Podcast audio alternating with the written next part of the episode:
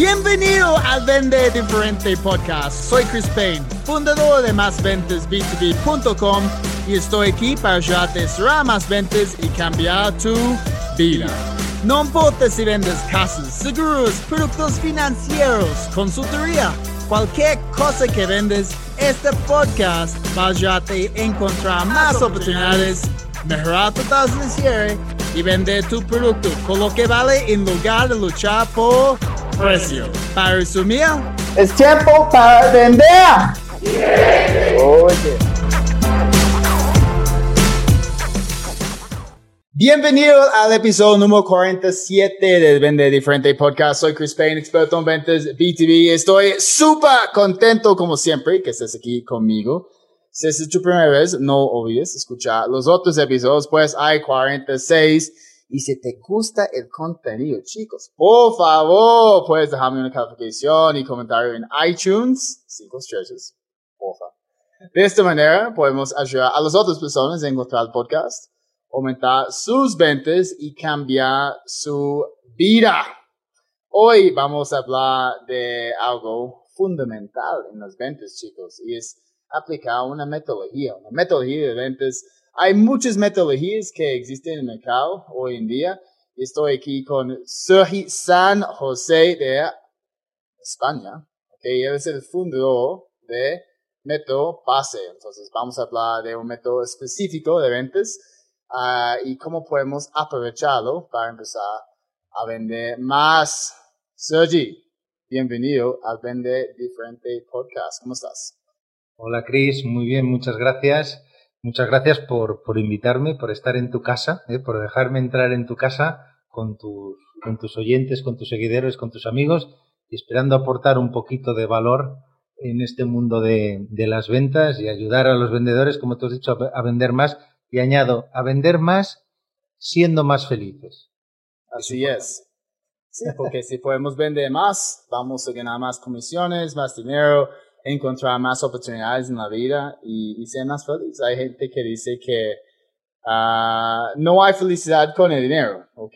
Pues yo creo que es, es una mentira. Yo entiendo lo que están diciendo, es que no necesitamos dinero para estar felices, pero con el dinero podemos conseguir más oportunidades, con más oportunidades tener experiencias nuevas, diferentes y con mejores experiencias, experiencias nuevas. Obviamente esto trae más felicidad, que me gusta. Um, hay algo detrás de, de, ti en este momento que es un baloncesto, ¿ok? Un basketball. También, chicos, yo tengo un basketball aquí también, que es parte de, de método pase, ¿ok? Y... Pasar la pelota.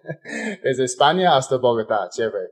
Um, obviamente todos escuchando, sí, tenemos baloncestos en este momento. Um, entonces, Sergi, cuéntanos un poquito qué tiene que ver el baloncesto con, con tu metodología. Sí, mira, tiene que ver todo. Todo eh, tiene que ver mucho. ¿Por qué? Porque tiene que ver, el baloncesto tiene que ver mucho conmigo, ¿no? Porque yo fui jugador de baloncesto cuando era, cuando era joven y el baloncesto... ¿Y no, ¿sigues, ¿Sigues jugando o no? Sigo jugando, pero ya a nivel, vamos, eh, no, no, no a nivel competición Sigo okay. jugando para quitarme, quitarme el mono, como digo yo, ¿no? Necesito de vez en cuando alguna canasta, ir a tirar cuatro o cinco tiros, ya me canso y me vuelvo a casa, ¿no? Y me voy a tomar una cerveza a casa, ¿no? Pero... Es una, una, una, buena secuencia, me gusta. Claro, sí. claro, sí, y además es que es real, ¿eh? Sí. Pues el hecho es que a mí el baloncesto, digo yo, que me lo ha dado y me lo ha quitado todo. ¿Por qué digo que me lo ha dado y me lo ha quitado? Me lo ha dado porque cualquier deporte de equipo, ¿no? Quien haya hecho deporte de equipo me entenderá cuando digo que el baloncesto me ha, me ha educado, digamos, ¿no? Porque me ha enseñado muchísimas cosas, desde trabajar en equipo, desde el respeto a mi compañero, desde el nunca... Eh, mira, una, una, una, de las cosas que me ha enseñado el baloncesto, que se aplica mucho, mucho en las ventas, es la gestión del no. ¿Por qué la gestión del no? Porque en el baloncesto fallamos muchas más canastas de las que metemos, ¿no? Y, mm. Pero tenemos que tener la persistencia de seguir tirando, ¿no? Yo pongo el ejemplo, yo que sé, de Stephen Curry, ¿no? Que es un gran tirador, un excelso tirador, pero hay partidos que, que no tiene el día y a lo mejor hace 0 de 8 de triples, ¿no? Pero al siguiente partido sigue tirando y al final las acaba metiendo, ¿no? Pues, ¿Quién, es, ¿Quién es el mejor jugador de, de básquetbol en la historia para ti? Hombre, Michael Jordan. Michael Jordan, sí. Ah, pues, pues, hay un argumento de Michael Jordan, LeBron James. Pero sí, yo, yo digo lo mismo. Yo, yo Michael Jordan.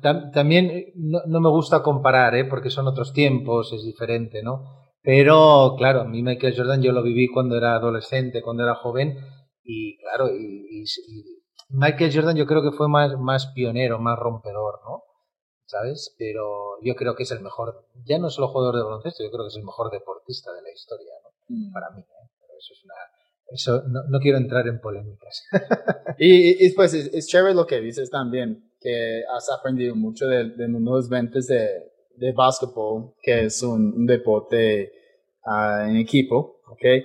Porque muchas personas piensan que los ventas es, es un pues, deporte individual, que estamos vendiendo nuestras propias cuotas, pero si podemos empezar a vender en, en equipo, ¿ok? y aprovechar el conocimiento de otras personas, uh, ir a una reunión con alguien técnico, este va a ayudar a nosotros a aumentar nuestras ventas. Totalmente de acuerdo. Mira, fíjate y cuando siempre sale el debate en alguna formación de las que hago con comerciales, ¿no? De por qué es necesario trabajar en equipo, yo pongo, yo pongo muchos ejemplos de baloncesto y, ejemplos de otros deportes, ¿no? El ciclismo, por ejemplo, ¿no? En ciclismo hay una persona subiendo, un ciclista subiendo una montaña, viene un compañero, empieza a subir con él y este ciclista aumenta el ritmo solo con la presencia de otra persona al lado. Sí. Es, me parece alucinante, ¿no? Y son cosas que no se entienden hasta que tú realmente no estás, ¿no? O el corredor, ¿no? Un corredor de maratón está solo, pero viene un compañero y tira de él solo con su sola presencia, ¿no? ¿Por qué? Porque la mente es muy, muy, muy, muy potente. No somos conscientes de todo lo que podemos hacer con la mente, ¿no? Por lo tanto, el equipo nos va a ayudar a tirar para adelante. El ver que otra persona también está funcionando nos ayuda a nosotros a tirar para adelante. Y el equipo en un equipo de ventas, precisamente, esa competición sana, por ejemplo, pues nos ayuda a no rendirnos, nos ayuda a decir, oye, no, yo no me conformo con llegar al 90%, yo quiero ir al 120%. ¿Por qué? Pues porque si partamos de la base de que a todos nos encanta que las cosas nos salgan bien. Por lo tanto, todos nos encantan ser el mejor y además a todos nos encanta ser importantes. Por lo tanto, ya solo estar en un pequeño grupo y ser importante porque ese mes he sido yo el que ha ganado el premio al mejor vendedor, ya solo por eso ya nos incentiva a seguir adelante. ¿no? Y un poco lo que has dicho tú también, ¿no? El trabajar en equipo nos da la opción de poder aprender de los demás. Tenemos que ser, tenemos que tener esa parte de humildad de saber que no lo sabemos todo y que lo que yo hago muy bien, pues a Chris le puede ir perfecto y lo que Chris le hace muy bien, a mí me puede ir perfecto para eh, bueno, pues hacer cosas diferentes, ¿no? Porque tenemos que eh, la pandemia nos ha ayudado, nos ha enseñado a esto, ¿no? Que no vale vender como estábamos vendiendo hace un año, ¿no? Por lo tanto, tenemos que ir siempre reciclándonos y esto nos va a ayudar el equipo, está claro. Está claro. Sí, sí, exacto. Y y detrás de, de, estas tácticas en equipo como el ciclismo, ok, sí, pues muchas personas piensan que es un deporte de individuales y pueden pensar eso porque, por ejemplo, Tour de France, una persona va a ganar, ok, pero no va a ganar sin, sin su equipo, ok. Um, y el equipo, como cuando uno está subiendo y otro va, pues pasar, está enfrente y pues un, um, un ciclista y ellos comienzan a, aumentar su velocidad. Hay, hay una metodología detrás de esto. Todo está planeado. ¿okay? Es lo mismo en, en básquetbol, es lo mismo en fútbol, es lo mismo en uh, fútbol americano. Hay una metodología detrás del éxito de todos esos equipos. Um, y tú hablas específicamente de, de método pase. Okay, los chicos, todos escuchando, vamos a, profundizar más en los, los cuatro pasos de, de esta metodología pero antes de, de profundizar más en la metodología, um, me gustaría saber de tu opinión de, de, no sé, cuántas personas están improvisando hoy en día y cuántas personas actualmente están trabajando con una metodología, una estrategia, usando un proceso, implementando tácticas y herramientas, porque yo recuerdo ah, cuando yo conseguí mi primer trabajo, trabajo en las ventas después de graduarme de la universidad, llegué a la oficina, ok, con muchas ganas de, de aprender y hacer cosas nuevas y mi jefe, ok, Chris, entonces aquí está tu territorio, aquí, aquí son nuestros productos, tienes que uh, aprender esas fichas técnicas para tener conversaciones técnicas con los ingenieros. Mucha suerte, ¿ok? Uh, yo, yo no tenía uh, una metodología, solamente, ok, tengo que vender tanto, ok, aquí está mi territorio, aquí son mis productos, aquí tengo una lista de, de clientes actuales, de clientes potenciales, y ahora tengo que vender. Pero yo estaba improvisando 100%. Okay, mi, mi, mi jefe no, no me dijo, ok, Chris, eso es como vamos a hacer prospección. Cuando tienes una reunión con un cliente, esas son las preguntas que debes hacer para entender su necesidad. Eso es como vamos a presentar propuestas. Eso es como vamos a hacer segmento. Eso es cómo puedes manejar operaciones. Uh, entonces, ¿qué, ¿qué, has visto uh, en, desde tu experiencia? Porque lo que yo he visto es la mayoría de las personas están improvisando. Sí, eh, coincido totalmente. Eh, y por desgracia, fíjate, yo empecé a vender hace ya 27 años. Ojo, y en 27 años las cosas han cambiado, pero no mucho. Mira lo que te digo. ¿eh? Y es muy curioso. Eh, yo ahora hago muchos acompañamientos y toda la vida he hecho acompañamientos con comerciales y me doy cuenta de que uno de los problemas que tienen los comerciales sobre todo es ese, ¿no? que improvisan continuamente. Improvisan, no hay una metodología detrás de venta y eso hace pues que les lleven a improvisar y lo peor de todo, si tú no tienes una metodología, no sabes por qué salen las cosas. Y si yo no sé por qué salen las cosas, no voy a poder medirlo. Y si no lo mido, no lo voy a poder mejorar. Entonces, ¿qué pasa? Pues que unos días, por eso hay muchos equipos comerciales que veo yo en la calle, que veo en el día a día, que sus resultados son así. Son totalmente eh, variables y por eso los directores comerciales que me estén oyendo me van a dar la razón cuando les digo que la famosa pregunta de a un comercial, dime tu previsión de ventas para el mes que viene, no tienen ni idea. Sí. los objetivos, apúntame los objetivos, ¿no? Si tengo que hacer 20 mil euros, pues 20.000 euros, eso es lo que voy a hacer. Pero no saben de dónde van a sacar esos 20.000 euros. ¿Por qué? Pues porque salen a la calle a ver qué ocurre, no a improvisar. Y la improvisación nunca es buena, nunca es buena consejera. Yo siempre digo, incluso la planificación, ¿sabes? Perdón, incluso la improvisación hay que planificarla. Es decir, si tú algún día quieres que improvisar algo, ten algo planificado, como mínimo que sea la base, ¿no? Para luego poder ir, ir, ir variando, ¿no? Pero hoy en día todavía me encuentro esos problemas. Yo me lo encontré cuando empecé igual que tú, ¿eh? Me, vino mi jefe y me dijo, toma, estudiate esto, que es el producto. Y le dije, bueno, ¿y la zona donde voy a vender? Y me dijo, ven, acompáñame. Y le acompañé, fue a una ventana como esta, ¿sabes? Que se veía casi toda Barcelona.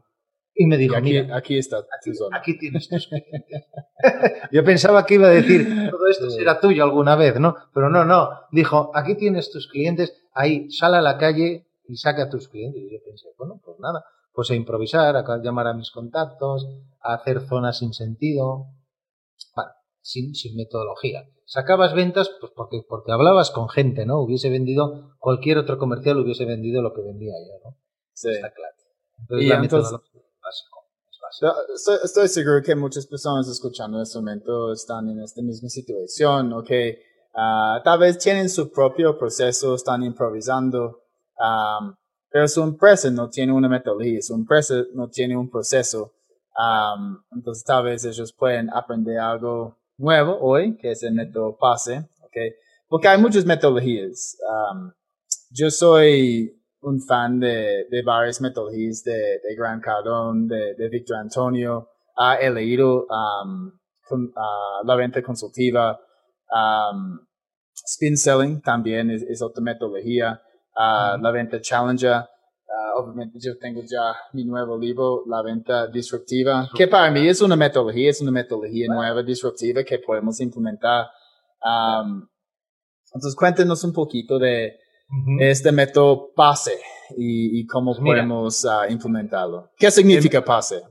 Mira, PASE significa, es el acrónimo de planificación, acción, seguimiento y éxito. ¿vale? Es decir, al fin y al cabo no es más que todo el proceso por donde va a pasar nuestro cliente, nuestro futuro cliente, ¿vale? Desde el momento que yo empiezo a planificar hasta que tengo el contacto con él, hasta que hago el seguimiento de esas propuestas, hasta que al final cierro el contrato, incluso el éxito es muy general desde el punto de vista de que yo cierro el contrato y lo ideal es que luego el cliente pues, siga fidelizado, ¿no? ¿Vale? Y siga el proceso, ¿no?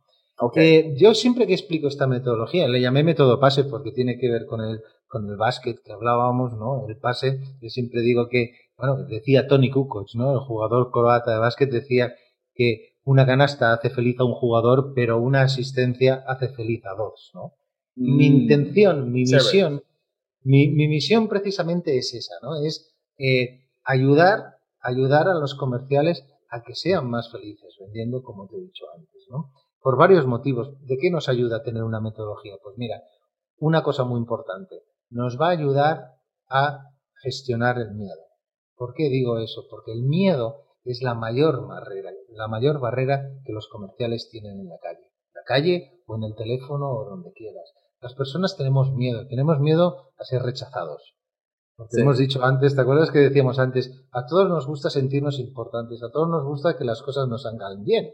Pero claro, cuando nos dicen un no, lo tomamos como algo personal. Pensamos que me lo están diciendo a mí, cuando realmente no me lo están diciendo a mí. Y, además, em, empezamos, sí, empezamos a tener como creencias limitantes. Por ejemplo, si, si yo hago en la mañana dos llamadas y, y dos personas me dicen, no, eso es muy costoso o no me interesa, de repente, si no tengo metodología, puedo pensar, pues yo no voy a hacer más llamadas porque todo el mundo va a decir exactamente lo mismo, pero solamente fue dos personas.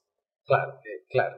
claro. Yo debería decir, ok, estoy aplicando metodología, en una hora, dos horas voy a ver cuántas personas me dicen eso, y luego uh, mejorarlo y tal vez mañana puedo tener menos. Eso es. Además, además tú lo sabes, igual que yo, que una metodología también te da detrás unos KPIs, te da unos índices de actividad que te está diciendo que esto es pura estadística. Por lo tanto, si, de, si yo cierro un 10% de los contratos, un ratio de conversión de un 10%, yo sé que voy a tener nueve nos. Por lo tanto, esos nos me están acercando más al sí. ¿no?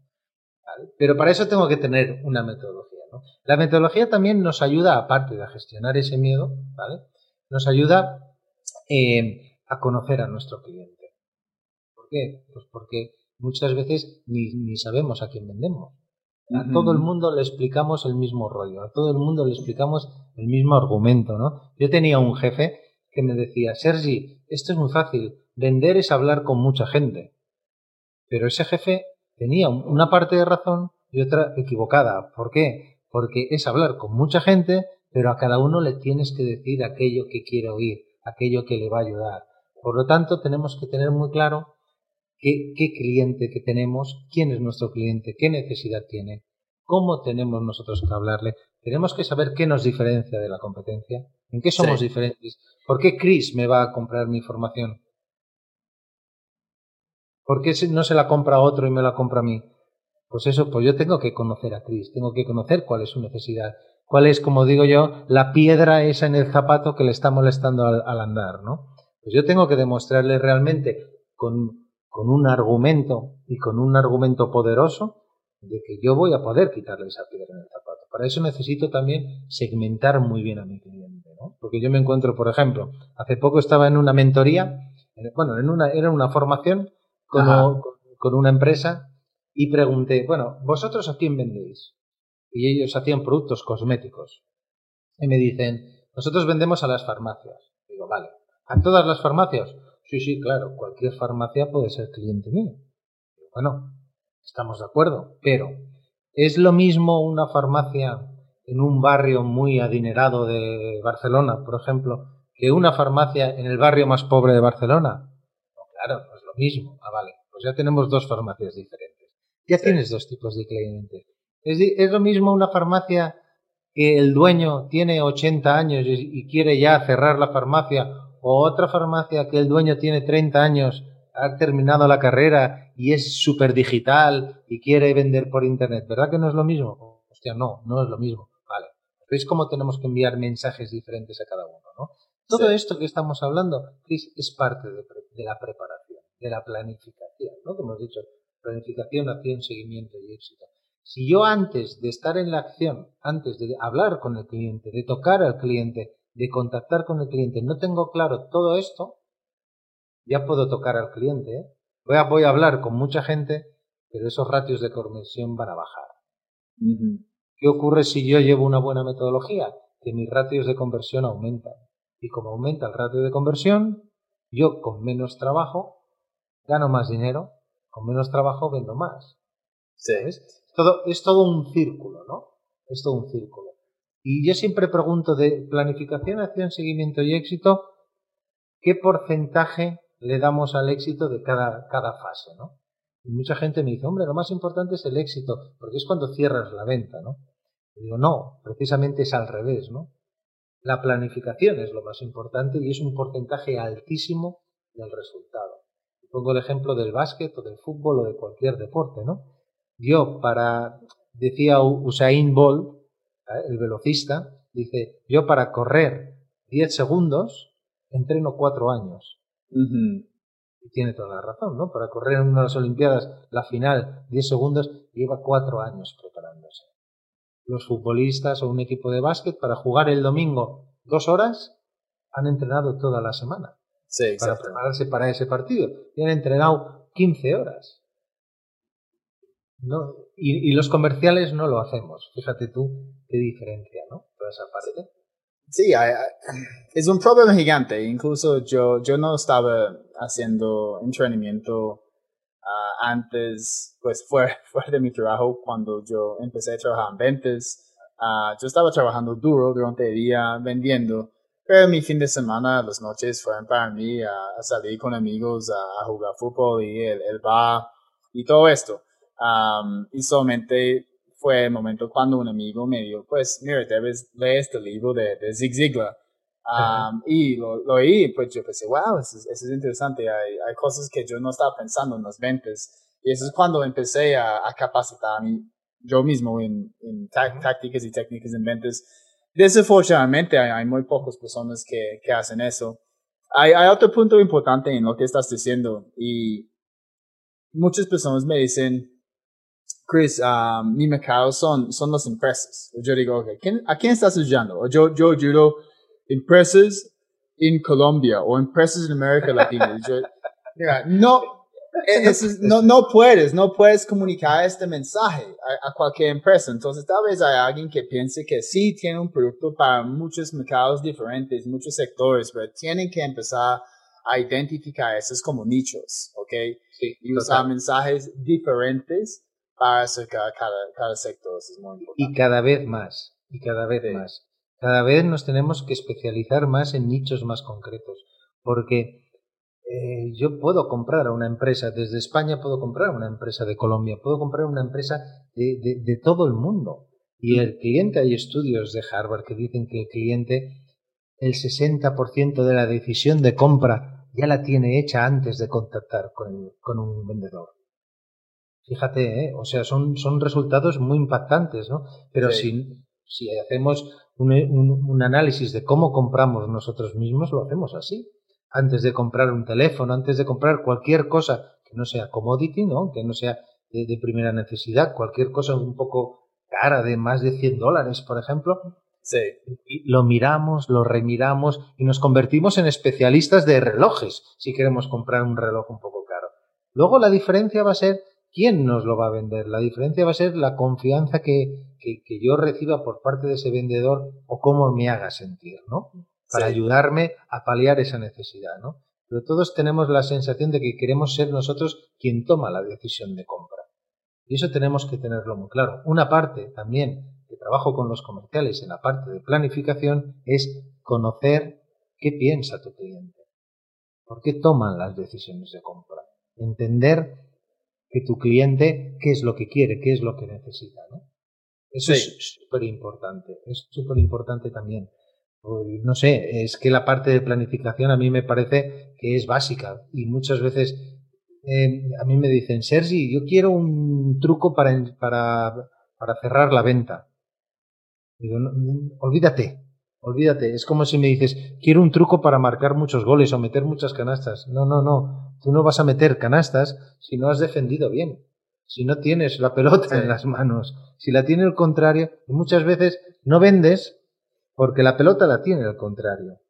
Te falta toda la parte anterior, ¿no? Sí, el, proceso. Sí, el, cierre es, es, el fin de un proceso. Sí, es el final de un proceso que podemos ejecutar de una manera exitosa. Chévere. Entonces, planificación, súper importante. Tenemos que planear los nichos, tenemos que identificar los mensajes claves en nuestro mercado. Okay. Um, otro, otro consejo, otro consejo que yo tengo aquí para la audiencia, uh, porque muchas personas no saben, es como, de verdad no, no sabes cuáles son las necesidades de tu cliente, pues tal vez necesitan un entrenamiento en ventas. Pues no, esa es tu solución. Esa es la solución, ¿ok? Esos no son sus problemas. Tenemos que identificar ¿verdad? sus problemas y, y podemos hablar con clientes actuales y decir, uh, ¿por qué contratar nuestro servicio? ¿Qué estaba pasando antes? ¿Dónde están en este momento? Esa es una manera muy fácil, um, no solamente entender uh, la necesidad que estamos cumpliendo, pero también conseguir un testimonio. Eso es, pregunté, preguntemos, ¿no? Nos, nos cuesta preguntar y yo, eh, una herramienta que utilizo mucho en las formaciones es eso. Agarra 10, 12, 15 clientes tuyos que sean de confianza y hazles una encuesta por teléfono o, en persona, invítales a comer y que te digan por qué están contigo y no están con la competencia, ¿no? Te lo van a decir al final, ¿no? Y, exacto. Y después de si algo positivo, ¿ok? Podemos pedir un testimonio, incluso. Uh, Si estamos ahí, pues yo hice esa actividad hace como dos años, uh, llamé pues, varios clientes satisfechos y, y yo dije, mira, mi equipo va a pasar por tu oficina uh, y hacer un, una entrevista y siempre estaban dando testimonios, muy chévere. Claro, es muy bueno. Y otro aspecto importante, Chris, que en la parte de planificación que no hemos hablado, que para mí es básico también, es la planificación del tiempo. Es decir, cómo somos capaces de gestionarnos nuestro tiempo y cómo somos de productivos. Porque es clave, ¿eh? Es clave. ¿Cuántas personas, cuánto tiempo perdemos en tareas que no nos van a reportar nada? En tareas que no nos ayudan directamente a llegar a nuestro objetivo, ¿no? y, cuántas tareas eh, postergamos que realmente son importantes para llegar a mi objetivo. Y eso es, es importantísimo. Trabajo mucho con ellos también en planificar bien el tiempo, en ser eficientes, que no eficaces, ¿eh? eficientes con los mínimos recursos posibles, llegar a más, a más, a, sacar más trabajo, a sacar más faena y a ser mucho más productivos. Y ahí es un trabajo eh, de cambio de hábitos. Eh, yo siempre digo que yo no doy formación, que doy transformación. Suena un poco gurú, pero, pero no es así, ¿no? Doy transformación, ¿por qué? Porque a mí no me sirve implementar una metodología de ventas. está, chévere, está chévere diciendo eso. lo, voy a usar. Me parece muy bien. Pero no me sirve implementar una metodología de ventas si de aquí tres meses sigues haciendo lo que hacías antes porque no sirve. Porque estás tirando el dinero, como digo yo a mis clientes, estás dejando dinero encima de la mesa.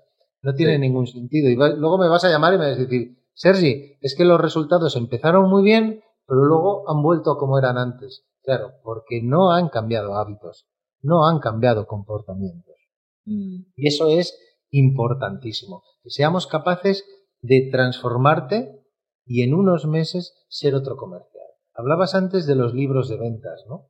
Eh, yo conozco comerciales que dicen, uff, yo este año me he leído muchísimos libros de ventas. Y mi pregunta siempre es la misma. Vale, de esos libros que has leído, ¿cuántas cosas has aplicado? ¿Cuántos hábitos nuevos has adquirido? Entonces se quedan así con los ojos muy abiertos y me dicen, eh, mm, ah, pero la teoría me la sé ya, pero tú te puedes saber la teoría del perfecto nadador, pero ¿cuántas veces te has tirado a la piscina? ¿No? Pues esto es exactamente lo mismo, ¿no? Podemos leer libros de venta y debemos leer libros de ventas, pero agarremos tres, cuatro conceptos, tres, cuatro cosas, cuatro hábitos y cambiemos esos hábitos. Y los hábitos se cambian con esfuerzo, con tiempo y con repetición, repetición, repetición, repetición para luego hacer las cosas automáticas. Ahí es donde estará la transformación. Mientras tanto, sabré la teoría, pero no, no cambiará mi manera de vender, ¿no? Por eso digo yo que esa transformación nos lleva a la felicidad. ¿Por qué? Porque cambias tu manera de ver las ventas y acabas disfrutando realmente del contacto con tus clientes, de ayudar a tus clientes, porque valoras otra cosa, porque sabes que el resultado va a llegar, porque el camino es el correcto. Y cuando no tenemos metodología, tenemos muchísimo estrés porque no dominamos, no sabemos qué tengo que hacer para llegar a un resultado. Entonces, nos sentimos muy vulnerables y nos sentimos con mucha incertidumbre y eso nos da un estrés tremendo. Y no somos felices. Sí, yo creo que uh, también hay dos uh, características que necesitamos para desarrollar buenos hábitos y uno es uh, paciencia y otro es disciplina. porque sin paciencia y disciplina, pues no vamos a intentar tal vez dos veces levantarnos a las cinco de la mañana y luego otro día está lloviendo, está haciendo mucho frío, es como voy, voy a quedarme en la, cama un poquito más tiempo y ya, ya, ya matamos este hábito. Tenemos que empezar desde, desde cero porque no tuvimos la disciplina um, para hacerlo. Y pues estoy seguro que has visto esto construyendo tu marca personal como yo. Um, y cualquier persona escuchando que está arrancando con su propia marca, pues necesitas paciencia porque uh, en los primeros años podemos construir mucho contenido y no vamos a conseguir muchas interacciones y pues tenemos que seguir haciéndolo, contratar a alguien para manejar a sus redes sociales. Ah, incluso a veces yo digo a vendedores, mire, si tú no tienes tiempo para publicar en las redes sociales, contrata a alguien. Contrata a alguien para, sí, para sus propias redes sociales, porque solamente es una reunión por mes diciendo, ok, quiero publicar este contenido, bla, bla, bla, aquí hay información y esas personas van a ir publicando. Yo, yo como trabajo con muchas empresas, mucho, pues en la parte de método PASE también, lógicamente, ahora en la parte de acción hablamos de estrategias LinkedIn, de social selling, es decir, cómo nos podemos eh, em, prospectar y contactar con el cliente por otras vías que no son el offline como antes, ¿no? Ya el online, ¿no? y están muy perdidos, la gente está muy perdida. ¿Y cómo creo contenido y no sé qué? Y yo muchas veces digo, perdona, en la puerta de al lado tienes a tu departamento de marketing de la empresa. Sí. Empezar a trabajar juntos de una vez, ¿no? Porque. Sí, claro. Oye, eh, ya, y se quedan. Oye, es verdad, claro, sí. Claro, digo, mira, en tu empresa tienes a este que es copywriting, el otro que es marketing manager, el otro. Coño, empezar a trabajar conjuntamente y crear contenidos conjuntos y ellos te van a ayudar. Entonces es que, claro, hay que hablar, hay que comunicarse, hay que... ¿eh? Esto es otro de los problemas, ¿no? Cómo gestionar al cliente interno dentro de una empresa, eso ya es una parte de comunicación, ¿no? Pero muchas veces lo tienen, a lo tienen al alcance de la mano con el departamento de marketing, ¿no? Y marketing a veces tampoco cuenta con ventas para llevar a cabo muchas, muchas estrategias, ¿no? Pues hoy, ahora es el momento clave para trabajar juntos y crear una estrategia digital conjunta, ¿no? Sí, sí, siempre. Y siempre debe ser. Um, claro. sí, desfortunadamente hay muchas empresas que tienen un, un silo, como pues, un silo de mercadeo y otro silo de, de, ventas y están trabajando separados. Y, y ventas es una parte de mercadeo. Claro. Um, entonces, ya planificación, ya hemos hablado un poquito de, este, este segundo paso del método PASE, que es acción, que tenemos que tomar acción, pues con los hábitos, por ejemplo. ¿Qué más significa acción? Luego, la acción también es el momento que tú estás eh, prospectando. Es la parte de prospección. Es una parte, eh, yo pongo el ejemplo de, ¿sabes? Las máquinas de zumo de naranja, ¿vale? Cuando vas a un bar, ¿no? Y pides, no sé si en Colombia se utiliza, ¿no? Pero aquí se desayuna a veces zumo de naranja. ¿no? y hay esas máquinas donde metes naranjas por encima, luego hay un mecanismo que separa ¿no? la cáscara y luego al final sale el zumo de naranja, ¿no? Ajá. esto me lo veo como un funnel de ventas, ¿no? Arriba tienes la prospección, todas las naranjas que además las vas testando ¿eh? y siempre tiene que estar lleno esa parte de naranjas porque si no nunca vas a conseguir un buen zumo de naranja. Y además, y además esas naranjas tienen que ser buenas. Porque hay naranjas que son buenas para zumo y otras naranjas que son buenas para ensalada o para lo que sea, ¿no? Esas naranjas que las exprimes y no sale humo, ¿no? Esos son los prospectos. Es decir, no solo la cantidad, sino la calidad de prospectos. La parte de acción es la parte cuando ya lo tenemos todo planificado, ya vamos a buscar a nuestro cliente. ¿Cómo lo buscamos? Pues por las diferentes vías de prospección, desde la puerta fría hasta el social selling, ¿no? Hasta crearte toda esa comunidad generando contenidos, hablamos de marketing relacional también, hablamos de marketing por referencias también. Sí. Importante. Para tener siempre esas naranjas allá arriba, que esa máquina siempre está llena de naranjas, porque lo que nos ocurre y que nos crea también mucho estrés y, y nos hace que lo pasemos mal con nuestro trabajo de comerciales es que llega final de mes, llega el día 31, he llegado a mis objetivos, pero ¿qué ocurre el día 1? Que no tengo naranjas allá arriba, no tengo prospectos y tengo que volver a empezar. Y tengo otra vez con la ansiedad, porque no sé si voy a llegar. Por lo tanto, tiene que ser un proceso, un proceso continuo de prospección. Y también nos va a ayudar antes que hablábamos de la gestión del tiempo. Si yo tengo clara esa gestión del tiempo, yo sé que cada día tengo que ir prospectando. Es, eso es importante, sí. Y los hábitos, ¿no? Que decías. Tiene, tiene un tiempo asignado cada día a prospección.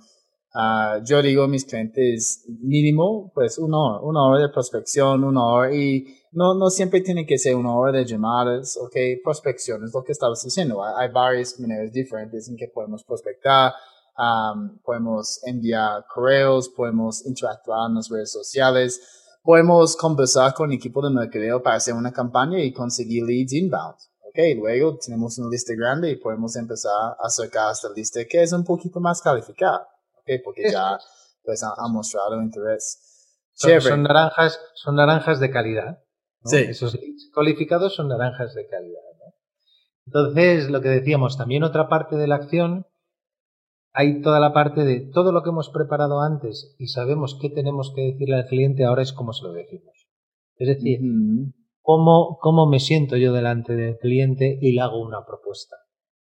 Que eso da para para, para horas, ¿eh? para horas, ¿no? Pero te doy dos pinceladas. Primero, eh, una pincelada, o sea, un dato muy importante. Siempre, siempre, siempre el foco en el cliente.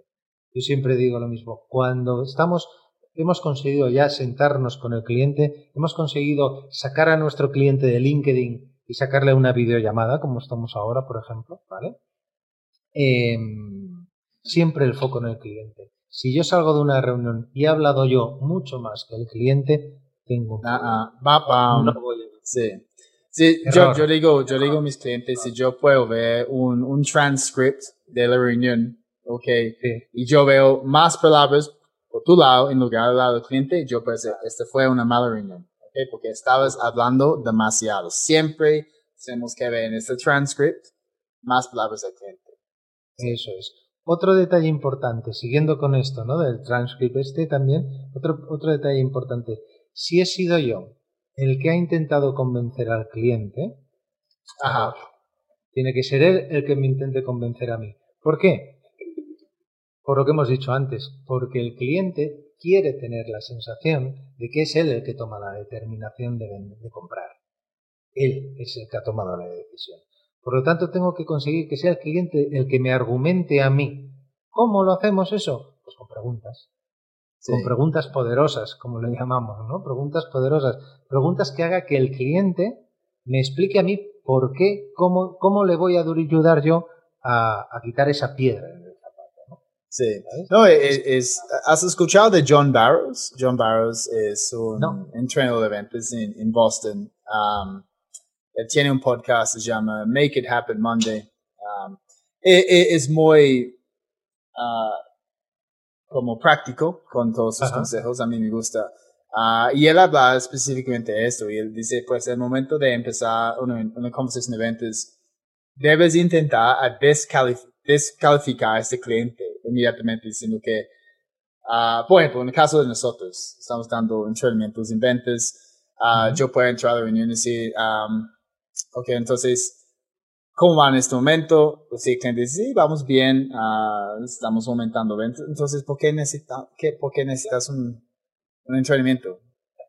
Si ustedes están yendo bien, ¿por qué estoy aquí? Todos van bien, ¿eh? todos van bien, ¿eh? Todos van bien. normalmente todos van bien. depende, depende. si, si, yo contacto a alguien frío, sí, vamos bien, pero si las personas contactan a mí, generalmente es, vamos mal, tenemos que mejorar.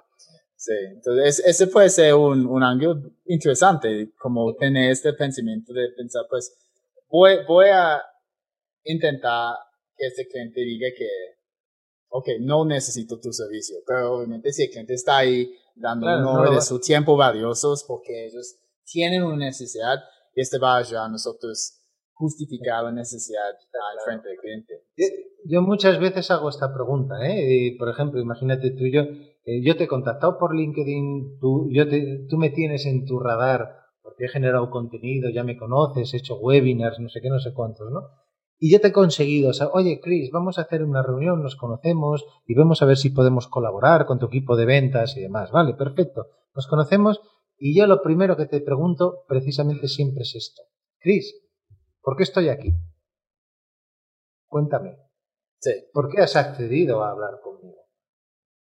bueno, no, esa es, una muy buena pregunta porque ahora el cliente o el prospecto tiene que decir por qué ha tomado una decisión. ¿okay? Y a veces es una de las cosas más complicadas. Es, que nuestro cliente tome una decisión. Entonces estamos comenzando la reunión diciendo, oye, tú has tomado una decisión para tener esta reunión.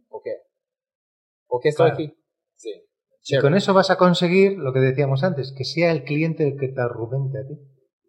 El mm. que dé las razones te las da él, no tú. ¿Sabes? Porque el cliente te va a decir por qué yo le puedo ayudar. Por lo tanto, va a ser él el que lo está diciendo. Y cuando él lo verbaliza, se está convenciendo a sí mismo de que es, ¿sabes? Siempre luego le puedes decir, bueno, pues como tú muy bien has dicho, yo te puedo ayudar en esto, en esto, en esto. Porque lo has dicho tú, no lo he dicho yo, ¿sabes? Nunca puedo decir, bueno, no, me he equivocado. Es muy difícil que diga me he equivocado, ¿no? Sí, sí. Otra pregunta que yo hago en esto como secuencia, después de empezar a hablar más de mi solución, y el cliente es como, sí, me parece muy chévere, yo, yo digo, ¿hay alguna razón por qué esto no funcionaría con ustedes? ¿Hay alguna razón? Y ya estoy buscando objeciones y dicen que no, de verdad, pues yo creo que este funciona muy bien. Ya el cliente está diciendo eso, eso es muy poderoso. Otro, otro truquito bueno, o enfoque, digamos, ¿no? Que a mí me gusta mucho hacer es que vayamos siempre a la parte positiva. Es decir, que todo, que, que busquemos siempre sí, sí, sí y no, no, no, no. Es decir, que derrumbemos barreras. La única manera es yendo a la parte positiva. Te pongo otro ejemplo que lo utilizo mucho yo también y les pregunto, ¿habéis hecho formación anteriormente en el último año o dos años con el equipo comercial? Si es así, dime qué cosas te gustaron de esa formación. No, no le pregunto qué cosas no te gustaron. No, vamos a la parte positiva, ¿no? ¿Qué cosas te gustaron? ¿Sabes? Para empezar, ¿vale? A ver qué es lo que valora él de esa formación. ¿Sabes? Esta es la idea. Chévere. También yo uso esta estrategia de, conseguir muchos Cs. Ah, incluso Grant Cardone tiene una táctica de cierre, se llama la cierre de los C tres veces, ¿ok? los tres Cs, sí, sí, Los tres Cs. Y yo puedo decir, Sergi, um, si, solamente si estás como convencido que yo puedo ver que quieres aquí el producto, yo digo, Sergi, um, una pregunta, ¿tienes confianza en, en la empresa? Sí. ¿Tienes confianza en nuestra solución? Sí. ¿Tienes confianza en, mí? Sí, Chris. Hagámoslo. Hagámoslo entonces. Sí. Eh, eh, yo he implementado esto y yo he cerrado negocios con esta táctica. Um, incluso durante una llamada en frío, yo intento conseguir varios Cs. Uh, recent, pues yo he leído un libro uh, de Chris Voss, se llama uh, Never Split the Difference. Um, rompe la barrera de no. Y él, él dice algo súper interesante ahí, es que debemos intentar conseguir un no temprano en la conversación. ¿Has escuchado esto? Sí, de hecho he leído el libro. Es, el negociador de, de la CIA. De FBI. FBI, Sí. sí. sí, sí, sí, Lo leí hace tiempo, ¿eh? Y lo tengo aquí, tengo que volverlo a, a revisar. Sí, sí, sí. Sí, por, por ejemplo, um, si, si te llamo, yo, digo, Uh, Hola Sergi, um, ahora e, es un buen momento, e, es un mal momento hablar en esto, uh, ahorita, pues hoy, un mal momento hablar y tú puedes decir, no, no, está bien, porque esto muestra que tú estás en control de, de tu destino. Él ha hablado de cosas así, pero es, es algo interesante. Yo no Pero he... fíjate, fíjate Sí. que lo que estás diciendo es un poco lo que decíamos antes, ¿no? De que sea el comprador el que tenga la sensación de que es él el que toma la decisión. Exacto, eso está... Es, sí, es- exactamente eso, sí. Sí, sí. Eso es clave, ¿eh? porque a nadie nos gusta. Mira, a nadie nos gusta hacer nada por obligación. A nadie. Yo, imagínate, em, yo voy a limpiar la mesa cuando acabe esto, pero si viene alguien y me dice, Sergi, limpia la mesa cuando acabes, digo, pues ahora no, ahora no quiero hacerlo, hombre, porque me, porque me obligas a ello, ¿no? Queremos, lo que dices tú, ¿no? Eh, queremos tomar la las decisiones de nuestro destino, queremos ser dueños de nuestro Sí, eso está chévere. el vendedor tiene que tenerlo muy claro, que no va a convencer nunca a un cliente, porque nadie nos gusta, a nadie nos gusta que nos convenzan. Nadie. Queremos ser nosotros los que tomemos la decisión. ¿no? Eso es importante. Super. Ok, entonces ya estoy pendiente de tiempo también. Entonces ya hemos hecho planificación, acción y ahora ese, seguimiento. Cuéntenos un poquito de, de la importancia Seguimiento. del seguimiento. Fíjate, el seguimiento es otro de los eh, del por qué muchas veces no aumenta el ratio de conversión. ¿no? Muchas veces me dicen, a ver, Sergi, haz un análisis de por qué este equipo no está vendiendo. Aparte de que no tienen una metodología, es una causa muy importante, es que levantan muchas oportunidades de venta, pero no hacen un seguimiento correcto para, para a veces se pierden ventas porque no hemos llamado cuando teníamos que llamar, porque esa parte de miedo al rechazo nos hace que no llamemos al cliente para decirle, oye, ¿cómo tienes la propuesta? Me dijiste que sí, tal, tal, tal. ¿Cuándo empezamos? ¿En febrero o en marzo? Tal. Porque pensamos que vamos a molestar, pensamos que se lo va a tomar a mal, pensamos que le estamos forzando mucho. Eh, Lo que decíamos, ¿eh? creencias limitantes que hacen que no, que nos bloquean y que no demos el paso. Y el seguimiento también tiene mucho que ver con la gestión del tiempo. ¿Por qué? Porque si yo te presento una propuesta, hemos hecho una visita comercial, tú ya tienes la propuesta en la mano y yo te digo, oye, la semana que viene, el jueves te llamo. Sí, Pues el jueves tengo que llamar, porque si no llamo, ya No, estoy ya. perdiendo credibilidad, ¿no? sí, sí. Por lo pero- tanto, por eso necesito. Claro, necesito gestionarme bien el tiempo para el jueves llamar. Tenemos herramientas como son los CRM, que son maravillosos, y siempre parece ser el enemigo público número uno de los comerciales, ¿no? El CRM. Porque los comerciales no entienden que el CRM es una herramienta que les va a ayudar a vender más y les va a ayudar a hacer el seguimiento. Y lo toman como una herramienta de reporte y de control. Y eso es un gran error. Por lo tanto, el CRM es importantísimo. Si hay empresas que no están utilizando el CRM para hacer Ajá. seguimiento, tienen que, hacer- tienen que, que- que invertir en ello ya, ya, porque el retorno de la inversión es rapidísimo. Pues so- solamente si el equipo va a usarlo. Okay? Porque yo, yo, yo he visto empresas que, que han invertido un montón en Salesforce, por ejemplo, que es uno de los CRMs más costosos. Y el equipo comercial no está usándolo. Y aquí vamos a volver a la parte de los hábitos también. Que la gente tiene que adaptar esos hábitos de, de terminar una reunión, ¿ok? Ah, y a la, la aplicación, ¿ok? O en su, su compu y diligenciar la información en CRM y hacer un buen seguimiento. Ah, una pregunta aquí, Sergi, es, um, ¿a qué frecuencia nos recomiendas hacer seguimiento con un, un cliente? Porque hay gente que no quieren fastidiar a su cliente haciendo seguimiento cada día. Ah, Sí. Pero si hacemos seguimiento una vez por semana, tal vez pues ya vamos a perder la oportunidad porque la competencia está haciendo seguimiento ah, ma- más, Claro. persistente. Entonces, ¿qué, qué nos recomiendas? A ver, va a depender del sector, Chris, porque hay, hay productos que hay que hacer un seguimiento más rápido, hay incluso ventas que en la misma, que no hace falta ni seguimiento, porque en la misma visita comercial ya tienes que cerrar, ¿sabes? Como productos ya casi de primera necesidad, que tienes que cerrarlo rápido, y hay otros productos, pues que la maduración de la oferta es más larga, ¿no? En el mundo de los seguros, por ejemplo, ya sabemos pues que hay renovación de seguros, por lo tanto, pues vamos a ir, depende de la renovación cuando sea, pues Sí. Tenemos una, fecha fija cuando tienen que hacer la renovación. Sí. Yo, yo siempre aconsejo que el seguimiento se haga partícipe al cliente. Es decir, yo te acabo de presentar la propuesta, hemos hablado, ta, ta, tal, ta, ta, tal. Oye, y si se necesita, yo voy a intentar cerrar el- el- la propuesta ahora. Sí. Pues, que Oye, no es posible.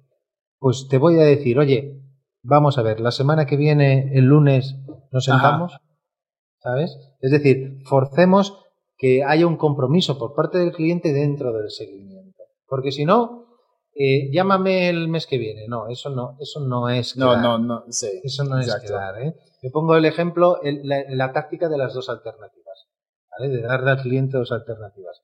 Llámame el mes que viene, vale, en abril, a ver, déjame que mire la agenda. ¿El 7 o el 10 de abril? Dos alternativas, que él escoja, Sí. ¿no? Incluso podríamos rascar más e ir a, a buscar la hora también con las dos alternativas, ¿no? Yo, yo hago importante- exactamente lo mismo, porque también es una manera para mostrar al cliente que, que tenemos una agenda full. Es como, oye, pues no solamente puedes decir, hablamos un mes, porque tú, tú estás ocupado, también yo tengo una agenda full. Mira, déjame ver mi agenda, mi calendario. Ok, yo puedo ser el 7 a las 2 de la tarde o el 10 a las 9 de la mañana. Exactamente. Y, y no te vas de allí hasta que no lo cierres. O sea, tu objetivo es que, que sepa el cliente que se apunta en la agenda ese día. ¿no?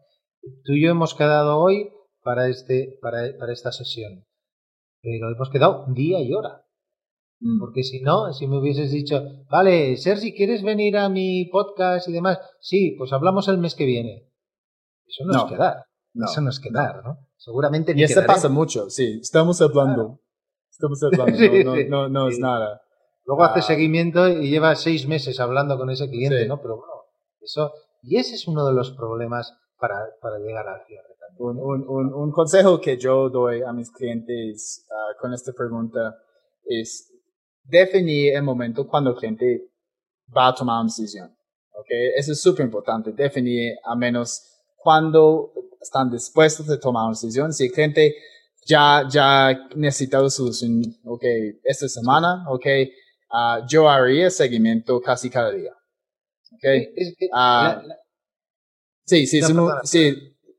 Entonces, si en una semana yo haré seguimiento casi cada día. Si el cliente dice, mira, vamos a tomar una decisión ah, en un mes. En este caso, yo haré seguimiento un- una vez por semana. ¿ok? Y el cliente dice, mira, esto es solamente planificación, vamos a tomar una decisión en seis meses, pues ahora yo sé que tengo seis meses para hacer seguimiento con el cliente y probablemente voy a hacer seguimiento cada mes. Ah, un consejo sencillo. sí, yo hay una pregunta que para mí es clave para hacer seguimiento, ¿no? Y que siempre lo explico.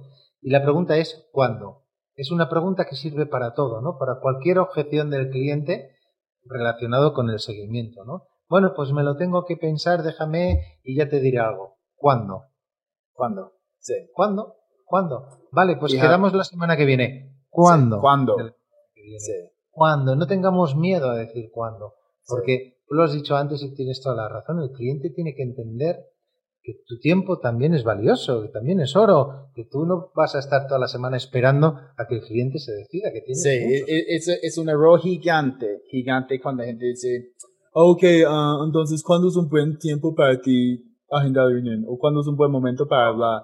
Porque lo que estamos diciendo es, mira, yo no tengo agenda full, no soy importante, y tú puedes decir cualquier fecha, cualquier hora, y de una voy, voy a estar ahí, porque Sí, cuando me ah, llames. no, no estoy, no estoy brindando valor en mi mercado, y por eso pues no, estoy, no soy de alta demanda. Um, chévere. Entonces, ah, terminamos con ah, éxito, el E. El, el éxito se acaba pronto, Chris. Ya podemos dar por finalizada la charla. El éxito es el resultado de todo esto. El éxito es que tú llega un momento que la firma cae sobre su propio peso. ¿Sabes? A veces es el propio cliente el que te da esas señales de decir, bueno, y entonces, ¿esta formación cuándo tienes tu fecha libre?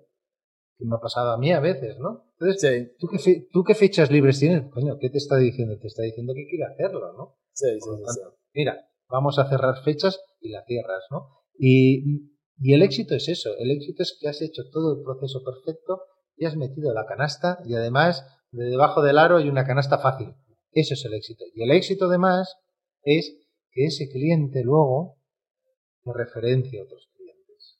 Es decir, que no acabe la relación con el cliente solo en, en esa venta, en esa firma, en esa formación, ¿no? Yo doy una formación y quiero además luego formar a los líderes de equipo, quiero formar al CEO, luego quiero formar a su otra empresa que tiene, luego quiero formar a su amigo, a su vecino, una mentoría individual. referidos.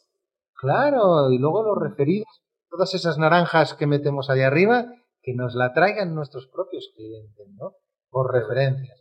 Eso es el éxito, no solo esa firma, esa es la idea. Y eso también lo trabajamos, claro, lógicamente.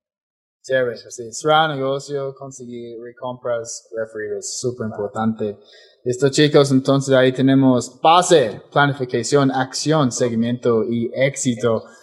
Uh, Sergi, voy a hacerte una última pregunta antes de cerrar la sesión. Es una pregunta que yo hago a todos mis invitados. Entonces, si tuvieras la oportunidad de volver en el tiempo y tener una conversación con el, el Sergi que solamente tenía 20 años, ¿qué te aconsejarías? Uf, cuando tenía 20 años. Yo, mira, ahora que tengo 50, 30 años después le diría a ese Sergi, toma las decisiones en tu vida que salgan de aquí, del corazón. Del corazón. Que salgan de tu pasión. Haz lo que te apasione. Haz aquello para lo que estás aquí. ¿Sabes? Haz, busca esa misión, ese propósito de tu vida que te va a salir del corazón, no te va a salir del corazón. Sí, ese, es un muy buen consejo, porque muchas personas uh, terminan el colegio y luego escogen a alguien en, algo en ah, la universidad, pues solamente es porque sus papás están diciendo, yo, creo que tú puedes ser un buen abogado. venga, pues vale. No, no, no, pues ser un abogado no es para todo el mundo. para mí, definitivamente no. Chévere. Así es. Listo. Sergi, pues muchas gracias por estar aquí uh, con nosotros y gracias a todos escuchando. De nuevo, si este fue tu primera vez, recuerda que hay un montón de episodios pesados con muy buen contenido, como en este episodio. Y finalmente te invito a mi página másventasb2b.com donde puedes inscribirte gratis, totalmente gratis, en mi mini curso de ventas B2B y empezar a mejorar tus ventas de una manera inmediata. Y si te gustó este episodio, chicos, por favor puedes compartirlo en las redes sociales, en LinkedIn, Facebook, en Instagram, en Twitter y taguear a algunos amigos que tienen que implementar una metodología tal vez, okay? Tienen que planificar, tienen que tomar acción, tienen que hacer un buen seguimiento y que quieren más éxito en la vida. Muchas gracias a todos. Soy Chris Payne experto en ventas B2B y recuerda, es tiempo para vender diferente.